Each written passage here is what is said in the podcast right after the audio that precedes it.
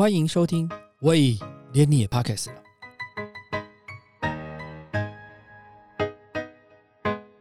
大家好，我是威廉。如果大家时常关注流行时尚的讯息的时候，应该会常常听到两个字，那就是风格。今天我们就会来向时尚品牌学风格行销。其实，向时尚品牌学风格行销，这是一本书的名字。我们今天邀请到的来宾就是这本书的作者吴世佳博士 Char。我们先欢迎 Char 来跟大家打招呼。谢谢，谢谢主持人，各位听众朋友，大家好。那我们来介绍一下 Char。他过去曾经在台湾的 Chanel 担任媒体的总经理，P&G 宝桥品牌下面的 SK Two 跟密斯佛头的大中华公共事务协理，克莱斯勒担任过行销公关总监。现在是香港中文大学新闻与传播学院企业传播研究所的副主任。这本书可以说是您结合产业跟学术理论所淬炼的精华。副标上有一句话说：“风格决定你是谁。”那我们可不可以先聊一下，究竟什么叫风格？好的，谢谢主持人。其实这本书最重要的一个精神，就是我希望大家把风格这件事情呢。看的呃来的要比一般的这种技术层面，或者是说打造品牌的这样子一个好像商业概念更往上拉一层。因为我之前喜欢看一个美国作家也是诗人梭罗的一本书，它叫《湖滨散记》。那我自己因为在念书的时候呢，我也到过他写《湖滨散记》那个湖滨，他是在麻州，所以呢。他的一些写的东西对我来讲就蛮有影响的，所以他讲了一句话，他说每一个世代都会嘲笑旧时尚，但是前程跟随新流行。所以我觉得他这句话好经典哦。虽然他不是针对时尚产业在做的，但是他却是把这整个人世间的很多事情呢看得蛮透彻的。那所以这件事情其实对我来讲，他谈的这个时尚的这件事情。其实就是我很想告诉大家，不要只追时尚，而去要看到是风格。那所以他提出了这个观点。那么，呃，那当然，我我以前是在这个品牌里面工作。那那时候呢，我们的 founder 就 Coco Chanel 他也在讲嘛，他不是说那个时尚意识风格长存。所以老实说，风格这件事情就一直不断在我脑子里一直盘旋着。那我做了这么多年的这些的品牌的事情，然后包括也。担任有一些品牌的一些咨询的时候呢，我就发现了。当然，大家对于品牌的建制跟对于品牌的投入，我我是非常非常的支持的。可是有时候对于品牌本身的本质的这件事情，好像好像理解程度就是很不同。所以呢，我就想解这个结。那因此呢，我会觉得啊，风格其实它才是这个关键点。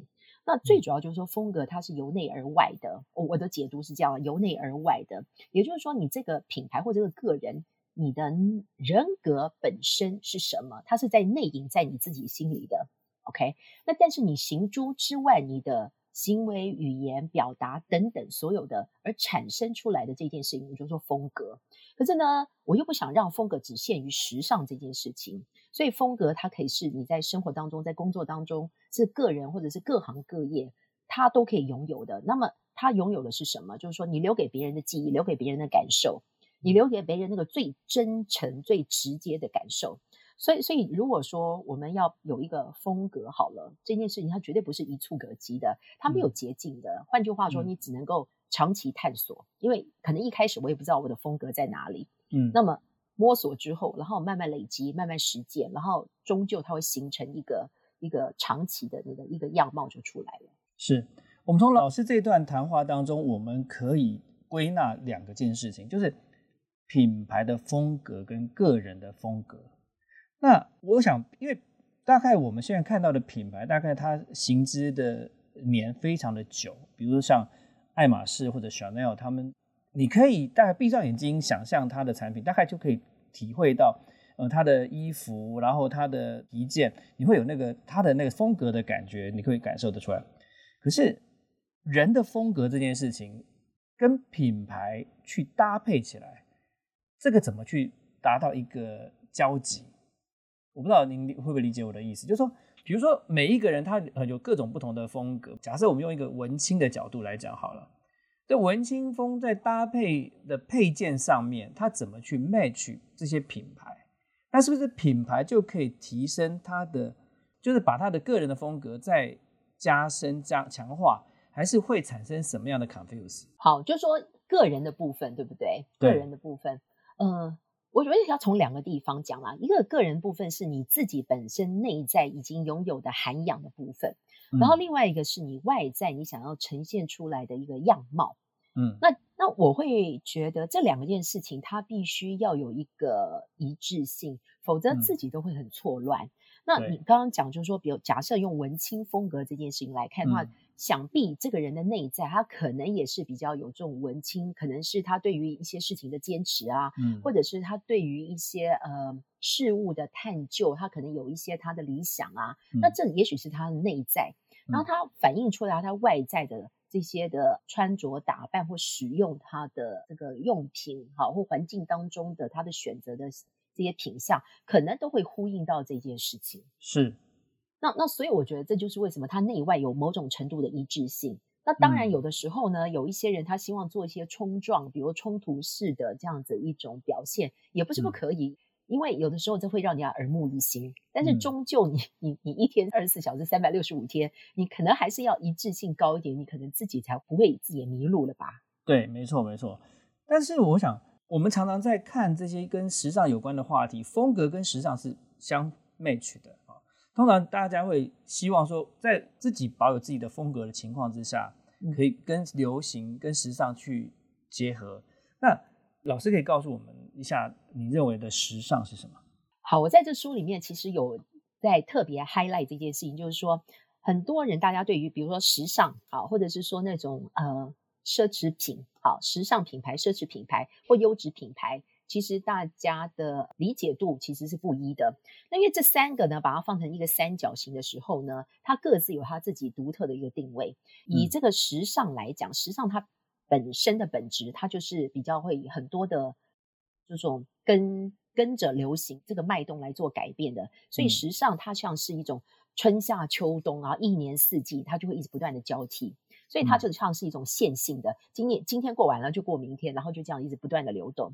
那如果你讲到奢华品牌，就刚刚主持人讲到，比如说像爱马仕这种牌子，或者迪奥或者 Chanel 这个牌子，它的角色不再是追求这么新的这个潮流，它反而很重视它的顶级的手工、它的质感，还有它自己坚持的品牌里面的它的 DNA。所以你会看到，就是说有一些它的经典产品，它可能。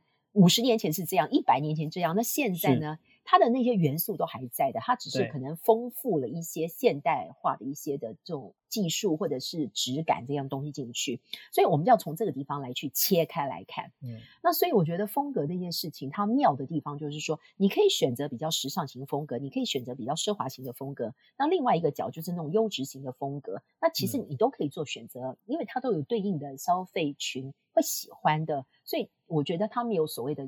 优劣这个之别，只是它在时间上面来讲，有的是短的，有的是长的。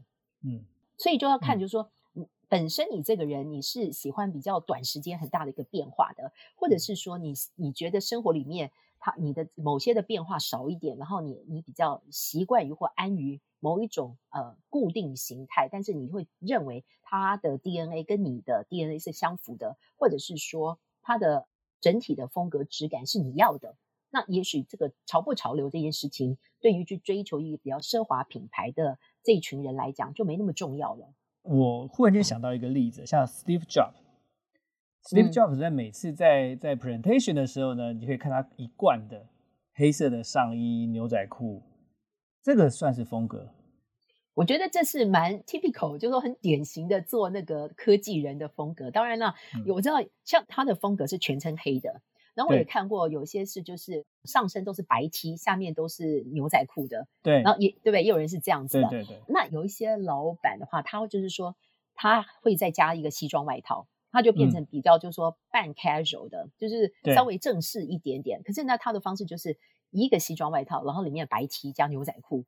所以你会发觉他们有各种不同的 style，可是 overall 你来看这种科技业的话，因为他们比较就是我觉得他们的工作性质的关系，所以他们的穿着打扮也就比较简单一些，所以不见得就是有很多很花俏的这些的装饰。但我相信这些人可以买起买到质感很好的衣服，也就是说，居然就算是你是一个 T 恤，你也有这个品质优良的 T 恤跟一般的 T 恤。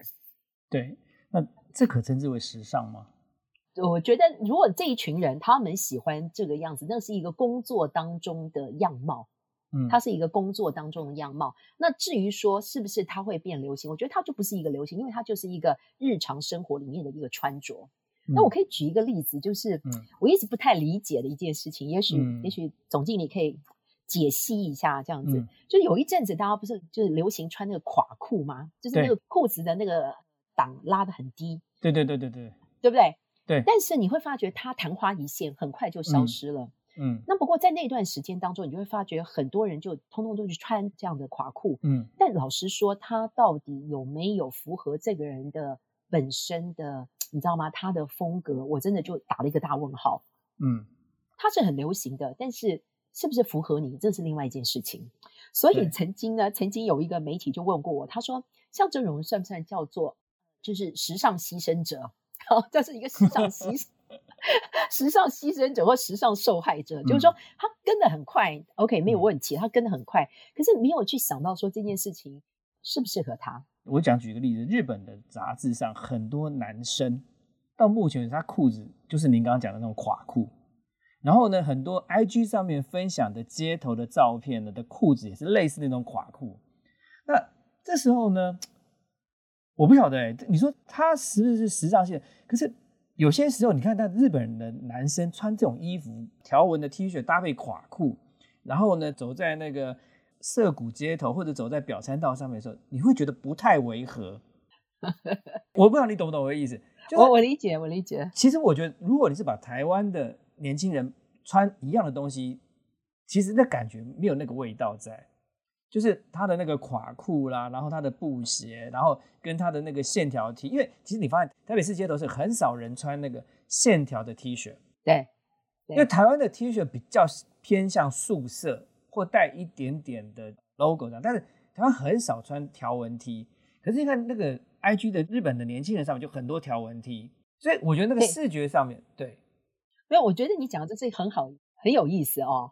对，就是你放在台湾街头的时候，你会觉得好像有点格格不入，可是你在那个表参道上面看上去就哇，就那个感觉就不太一样。我不会形容那个，就是你能说清新吗？还是说觉得他有一点文青，还是有一种？不同的意，就是你看到他就知道，哎，这个是日本人。我发觉就是说，你这件事情它其实跟文化是有关系的。对，也就是说，你在你的生活的文化当中，它有一些元素，它是很自然流露的。那如果你硬穿的话，有时候就是少了那一味。对，所以你觉得怪的部分，它就是少了少了那一味，而不是说它是不是。要穿或不穿，而是整体的感觉。所以我一直为什么讲说，一定是要由内外，然后互相搭配，那你才会觉得它不会有违和之感。嗯，哎，您在这书上有提说，当时在 Chanel 应征的时候，国外老板问了一个问题，他说：“你能够融入时尚产业所要求的品牌风格中吗？”那您当时是怎么回答他的？当时这句话。其实他是我我自己是感觉是非常直接、非常尖锐的，嗯，因为你会你好像有被被就是说被质疑说你可不可以做到这件事情，嗯，然后呢这件事情好像跟我当时啊，当时当然比较年轻，你会觉得说这跟我的专业有关系吗？所以当时这句话一进来的时候，其实我觉得哎就被刺了一下，哈。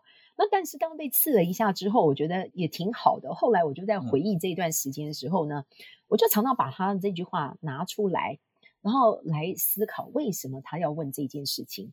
那特别是做了第一年、第二年、第三年，到到最后离开的时候，我真的后来越来越可以理解这个问题是什么。也就是说。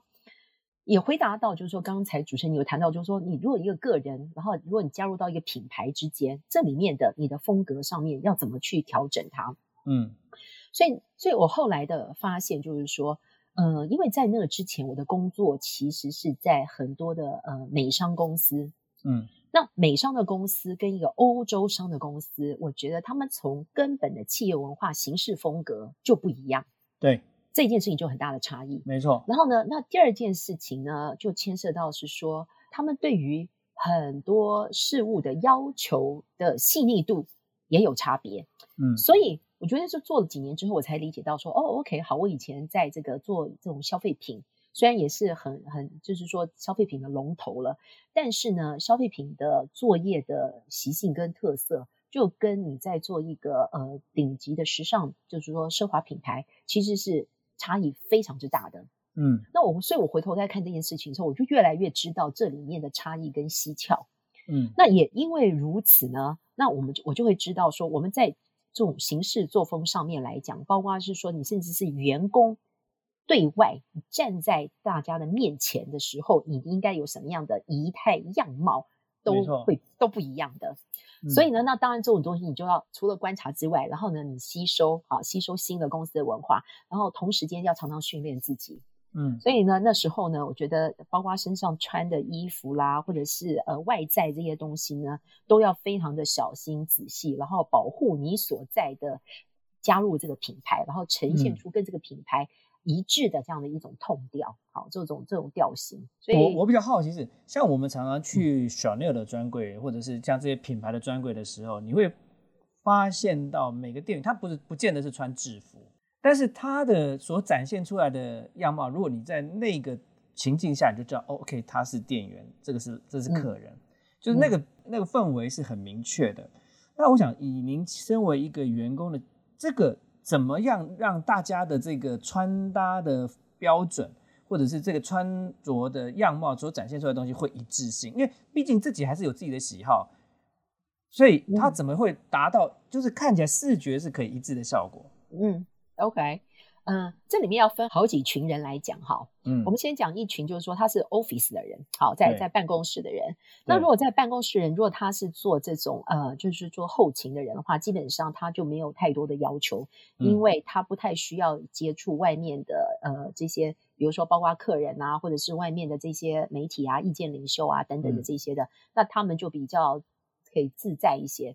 那如果你的工作呢，你可能需要接触到外界人士，比如说像是销售人员，对不对？第一线的销售人员。对。比如说像，比如说你要针对外部的媒体啊，或者意见领袖要做沟通的这些人，又或者是你是教育训练的这个主管，因为你要做表率，所以呢，这些人因为他在工作上面对的这一群呃外部的人或内部人，他有表率的这样的一种呃代表性的时候呢，嗯，他就会被要求。他就会被要求，那可是被要求情况呢，并不是呃，我们当然就说，因为还是 office 员工嘛，所以你不会穿制服，你不会穿制服。那那所以呢，那我们就大家就会去思考说，那在我们这个品牌当中有哪些元素，它可以呈现是这个品牌精神？虽然不一定是穿着是呃一模一样这个品牌的衣服，所以呢，第一件事情我们会做就是去 logo 化，绝对不会有任何 logo 产生，对，去 logo 化。第二个呢，你会去那种非常明显的呃，跟这个品牌不同的颜色，好，对，这个就去去颜色。然后呢，第第三个呢，那你就去去符合这个品牌它的调性里面很重视的这些的元素，这样就可以了。所以你不竟然就是说你今天要花非常非常多制装费，然后从头到脚都要穿成这样。但是呢，这就是为什么我讲出来风格这件事情，你只要风格风格近似就 OK。所以我也常常告诉很多那些年轻人朋友，就是说我不是要鼓励大家都去买最昂贵的衣服，不是。但是最重要是你要凸显你自己的风格这件事情，那因为你才会有记忆度嘛。嗯，好，那我们讲回来，所以呢，Office 这边讲完了，然后另外一段呢，就是说是业务人员，就是你刚刚讲的，可能去专柜或者是可能去精品店，那他们呢就有呃正式的呃服装了，那这些服装就是制服。那这些制服呢，会有春夏的制服、秋冬的制服。嗯，因为冬天嘛比较冷，所以他一定要换换一下，有春夏跟秋冬制服。然后另外来讲呢，头发上面来讲，就是说，如果你是长发的话，你一定要做一个梳理，你不可能呃，就是把头发那种长发飘逸，这件事情这是不行的。嗯，那妆容上面也会搭配啦，比如说春夏的妆，可能颜色就比较亮丽一些，比较鲜明一些。会有专人指导吗？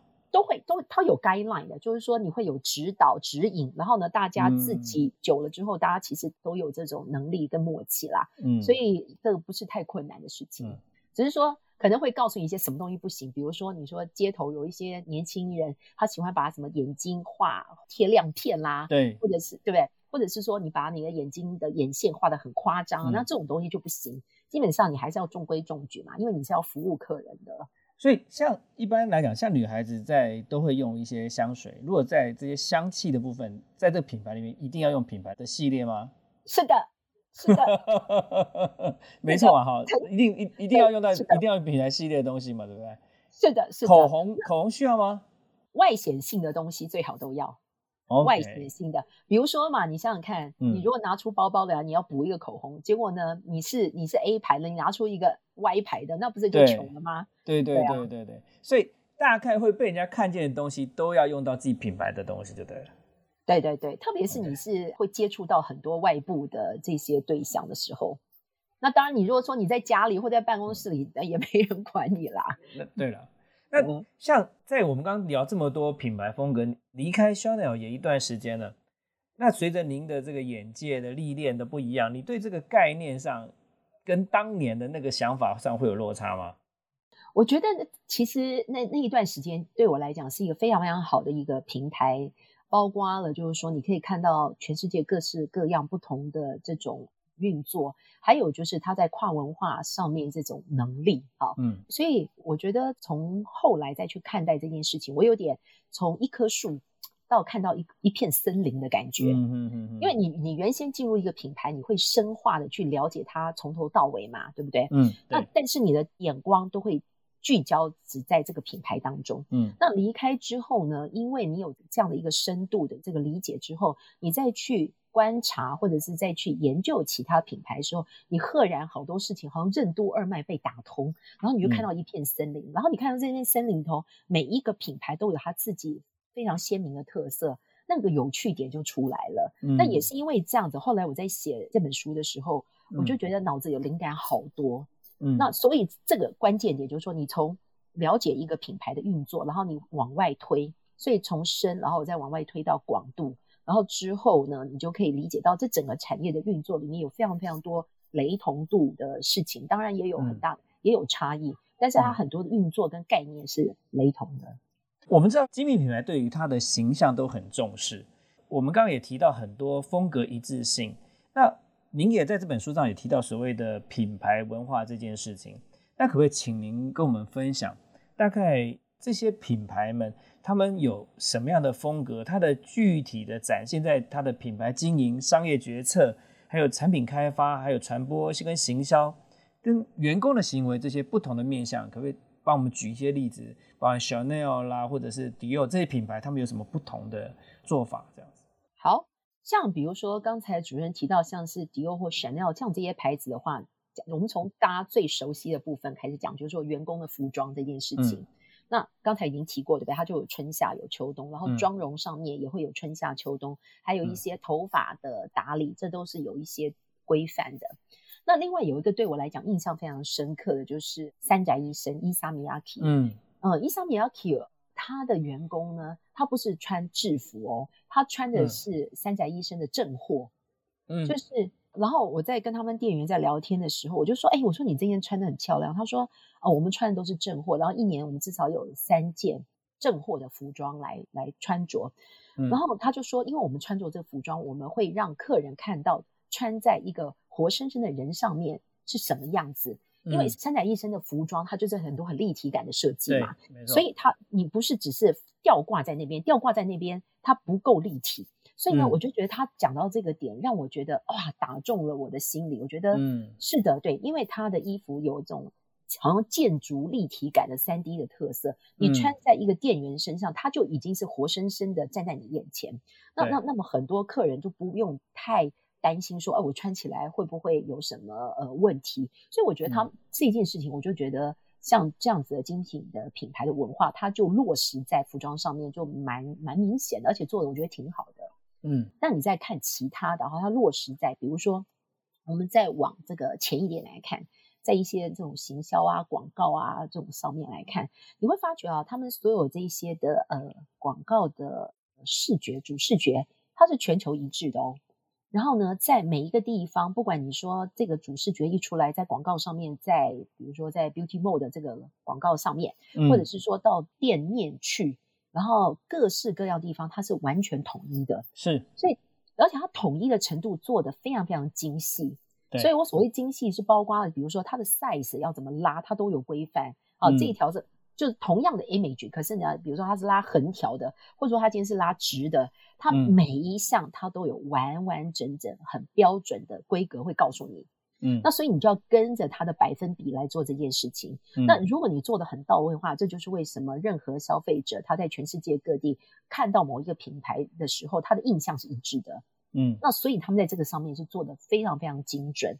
那嗯。包括说那个颜色啊，你知道我们在看很多颜色的时候，你不是只是看那个颜色哦，这是黄色，这是绿色，不是的，嗯。你每一件事情都要对那个 Pantone 色号，我们就是说那个色号嘛，对。那个颜色的色票，对。然后你要对到几乎是你的肉眼看不出差异，再看不出差异，然后两个人、三个人都确认之后，嗯。哦，那才 OK 的。所以是嗯。做到这么这么的精细。是。对，那所以这就是说，比如说是在这种行销传播上面来看，那如果我们再往上面来看，就是说在产品开发这件事情，嗯。你可以看到像很多的经典的这种品牌的产品里头，它可能已经是五六十年的，然后一个包包或者是某一个烟管裤，比如说我讲一下那个 YSL 啊，它的那个烟管裤，嗯它就是在六零年代的时候产生的。那嗯那时候，那时候圣罗兰它开发这个烟管裤的时候，它其实是为了对应到当时那种女性势力抬头，那但是呢，女性却不太能够穿着长裤出去工作，还是一定要穿套装裙子。嗯所以他觉得为什么女性不可以利落一些呢？所以他有了嗯这样的一个想法出来，然后借用了当时男士的这种 tuxedo，就是说这种西服的概念，嗯。然后但是它腰身稍微收一点，它收一些腰身，可是让女性可以穿着这种所谓的，可以可以看到现在很多女性都穿这种所谓裤装的套装，嗯。那她做这件事情的这个概念，从六零年代，可是你时至今年到现在二零二一年，你再去她店里面看，她还是一样有这一个系列的作品，然后对。他还是强调了就是女性的优雅线条。可是呢，六零年代当初的这个圣罗兰先生的这个 DNA 还是在那个里头，所以你可以嗯看到他的产品开发怎么样做这个延续性。那最后呢，再举几个例子，比如说在一些经营商业决策上面，嗯这呢可以用一个比较简单的例子就可以看到，比如说大家去逛这些商场或百货公司，嗯有没有发现，通常你这个最好的位置，眼睛一进去，这个店面位置都是这些的精品品牌，为什么呢？因为它就是一定要选到最佳的店点、最佳的位置，嗯因为客人一进去的时候立刻看到，而且你可以嗯看到它的店面的设计，完全就是要符合它品牌的精神。这这就是回应到，就是说，它从小至到员工的服装，大至到整个的店面的一个呈现，每一项细节都透露出这个精品的文化。嗯，我们花了很多时间在聊 Chanel。那我想，其实 Chanel 有两个很经典的人物，一个是 Coco Chanel，一个是 Karl Lagerfeld。那这两个人呢，摆出来的时候，其实对我们看 Chanel 这个品牌，其实都不太会冲突，不管是男的，不管是女的，不管他的风格打扮是怎么样。那你可不可以跟我们聊一下，在您的心目当中，这两个人的风格跟 Chanel 之间的关联性，跟你 image 上面对这些事情的串联，大概是长什么样子？我觉得这个品牌最主要做的非常好的地方，就是它的一致性。嗯就是说，这个品牌透露出是女性自信优雅，OK？所以这个女性自信优雅呢，它只要不不论是哪一个创意总监，就是包括了现在新上任的二零一九年新上任的创意总监，他只要能够传递出这个品牌的精神，其实就足够了。那嗯个人的部分，他会有个人的特色，这个是你没有办法把 A 跟 B 就画上等号的。对，但是他们的工作过程当中，如果可以把品牌的精髓、它的 DNA 做到足、做到完整，那其实它也就达到了它要传递的目标了。所以我觉得这个还好。那比较要注意的是说，就是像很多其他的品牌，比如说他在转换这个创意总监的时候，嗯这个创意总监能不能够拿稳本身这个品牌它的特色特质，嗯然后呢又可以用当代的方式或者是创新的手法注入一些新生命，让它可以持续延伸，这一点是比较挑战的部分。嗯那因为如果说你只是一味的只是拿五十年前的东西、六十年前的东西一直重复出现，你我想消费者一般大众大家也会觉得无聊了，对吧？那所以所以呢，在这里头你可以看到这些真的很有风格的品牌，我都认为他们有做到一件事情做得很好，就是与时俱进。嗯换句话说，这个时代在改变，所以呢，它可能要用新的材质、新的技法，或者是加入一些新的元素。可是呢，它嗯却保存好它原本有的这个它的风华跟它的风格。嗯，因为你一看就知道这个东西是属于那个品牌，但是对以你现在的观点来看，你拿在身上、穿戴在身上，你并不会觉得说，好像觉得好像有一点点格格不入，不会还是会跟现在的氛围融合在一起。对，我觉得这是品牌它塑造的这个力量，它有办法跟这些所有的东西可以 match 在一起，不会因为是八零年代还是七零年代还是现在的改变而改变。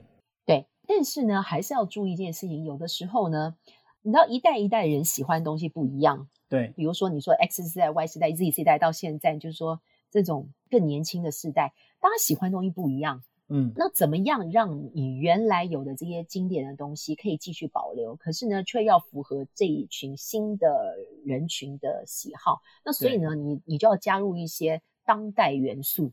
那这个当代元素并不是要取代掉原本的这个经典产品的所有它的这个风格或 DNA，嗯只是说你要增加一些东西出来。那当你增加这个这个东西出来的时候，他们还是一样会喜欢的。那所以就是为什么这个品牌它可以五十年、一百年这样存活下来。这这一点不太容易的地方是说，当你加入太多的新的东西的时候，它其实就会变成另外一个产品的系列。是当你放太少的时候呢，它其实就是一成不变的旧东西。所以这个东西它的那个演化过程当中，让人家可以接受，其实我觉得这是的确它是一个很不容易的地方啊。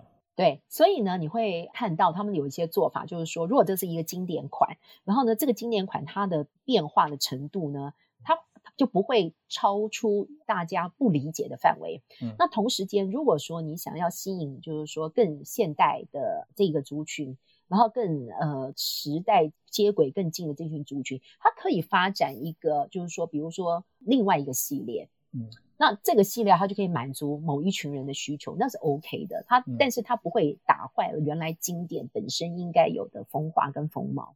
对，您在谈经典这两个字，我们都知道，像 Hermes 它的经典，Birkin 啦、凯利包这些东西，这是算是它的经典。那 Chanel 的那个 Coco 也是算它的经典，保时捷的911系列也算它的经典。啊，您刚一一开始我们在聊天的时候有聊到金龟车，福斯的金龟车，你也觉得它是经典。那在您心目中，品牌的经典这两个字，怎么样称得上叫经典？啊，这是一个大灾问。